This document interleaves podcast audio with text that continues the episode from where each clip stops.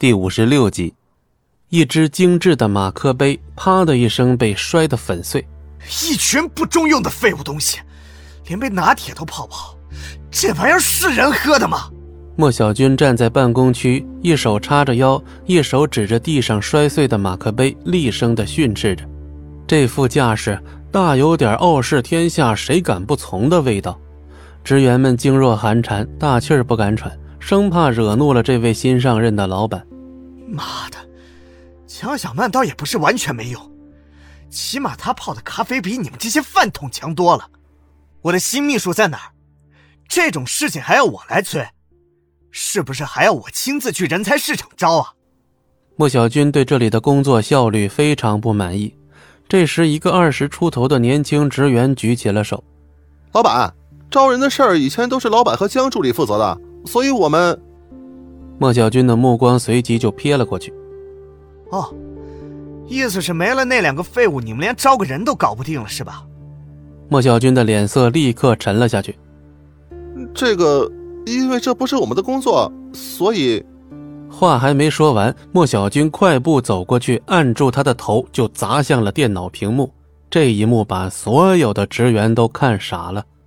事情办不好还敢顶老子的嘴？清楚自己是什么身份吗？啊！年轻男职员捂着不断冒血的鼻子，哪里还敢再次吱声啊？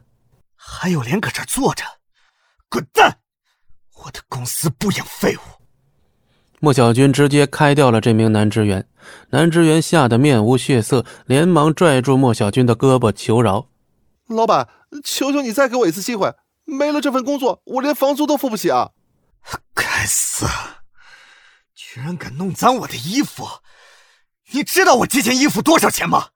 莫小军一看衣服上染了血，顿时勃然大怒，扬手就是一记大嘴巴子抽过去。男职员立刻就被打翻在地。赶紧给我滚，否则我让你把我的衣服舔干净！莫小军嫌弃的看看衣袖上的血迹，男职员没办法，只能收拾东西走人。看什么看？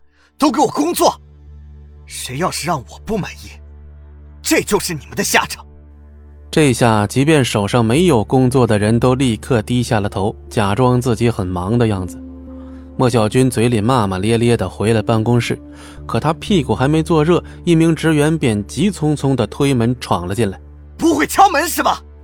不好了，老板，外面突然来了好多人，拉着横幅在骂您呢。什么？谁敢来这儿闹事儿？活腻歪了！莫小军脸色一变。当即怒气冲冲的赶了过去。此刻，公司的大门外聚集了十几个人，手里举着各式各样的横幅，正在大声的叫骂：“哪来的野狗敢在这儿叫唤？”莫小军一看这阵仗，立刻破口大骂起来：“他就是老板！”人群中不知是谁大吼了一声，还没等莫小军反应过来，他就被这些人给团团的围住，大声的嚷嚷诸如“还钱呐，赖账不得好死”的口号。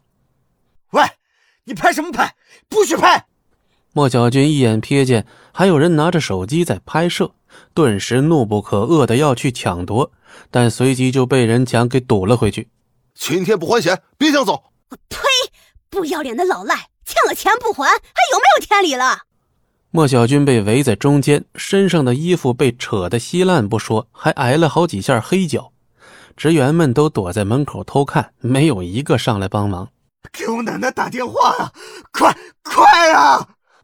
莫小军快要崩溃了，他那件昂贵的上衣已经被撕成了碎布条，此刻正光着膀子被人堵着，身上也是青一块紫一块，狼狈不堪。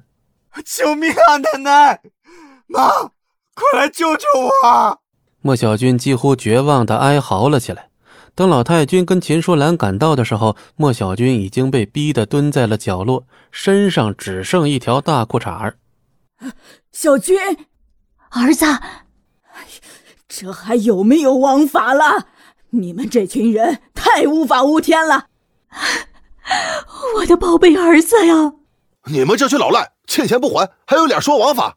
什么欠钱不还呢？我墨家欠你们什么钱了？老太君怒不可遏。但随即心中已是了然。王猛，本集播讲完毕，感谢您的收听，我们精彩继续。